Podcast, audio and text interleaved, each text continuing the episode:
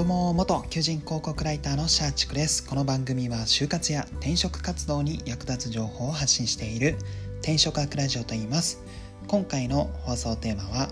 募集背景を抑えると自己 PR の精度が増すという話をしたいと思います。えー、就活や転職活動では必ず自己 PR をしないといけないんですけどもなかなかうまく自己 PR ができないとかあるいは自己 PR 自体があんまり浮かばないっていう形で悩まれている方多いのかなと思いますので今回はその自己 PR に関して、え私の経験を踏まえてアドバイスしたいかなと思います。でそのじゃあどうすればよいのかというところが放送テーマでお伝えした募集背景を抑えるということになります、えー、どうして募集背景を抑えることが自己 PR に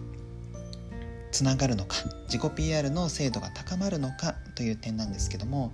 えー、そもそも企業が募集をしているというのは、まあ、人材を求めているというのは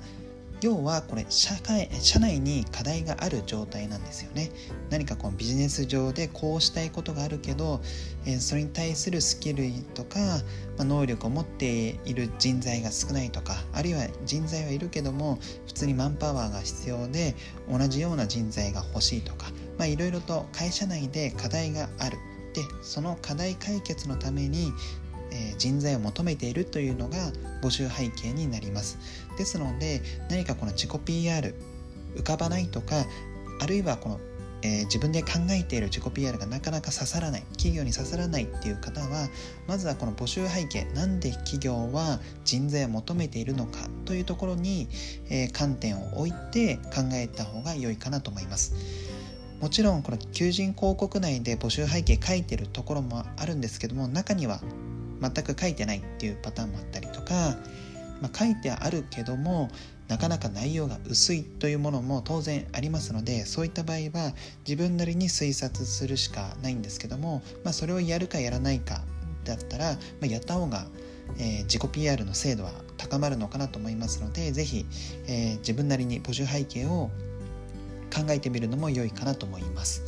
はい、でちなみに募集背景を考えるコツなんですけどもまずはその会社のビジネスモデルを調べてください。どういうふうにどんなお客様がいてそこからどんなふうにお金を頂いているのか。あとはお客様とその企業の関係ですね。例えば企業から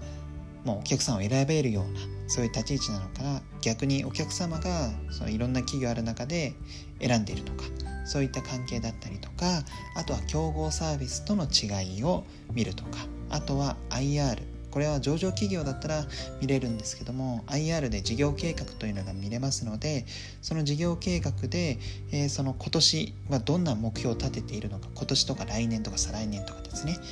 どんな目標を立てているのかで、えー、自分が募集、えーと、受けたいと思っているその部署というのは会社全体の計画においてどんな役割を役割を担っているのか。そこからあもしかして今回の募集って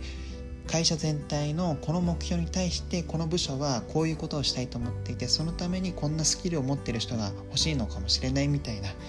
まあ、ある種連想ゲームではあるんですけどもそういったものをやることによって募集背景がつかんでその募集背景をつかむことによってですね企業が欲しがっている人材能力スキルとかあとは考え方とかですねこういったところを抑えることができますので、まあ、そこに踏まえてそこに当てるような形で自分の自己 PR 自分の強みとかを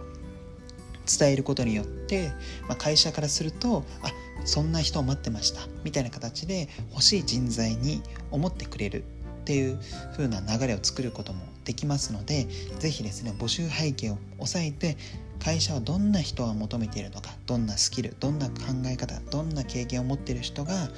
え欲しいと思っているのかそういったところを押さえてそこに合わせる形で自己 PR を考えると、まあ、自己 PR のネタも浮かびますし、まあ、いろんな自己 PR あるよ自分の強みがあるよってなった時にどの会社にどの強みを自己 PR として PR すればよいのかというのも分かってくると思いますので結果的に自己 PR の精度というのも高まってくるのかなと思いますので是非ですねこの自己 PR なかなか浮かばないとか自己 PR で何か企業に刺さらないという方は募集背景を押さえて会社が欲しい人物像人材スキルとかを押さえてそこに当てるような自己 PR するようにしてみてください。はい本日の放送は以上となります。最後までご視聴いただきありがとうございます。あなたの就職活動そして転職活動の成功に乗りつつ今日はこの辺でまた明日。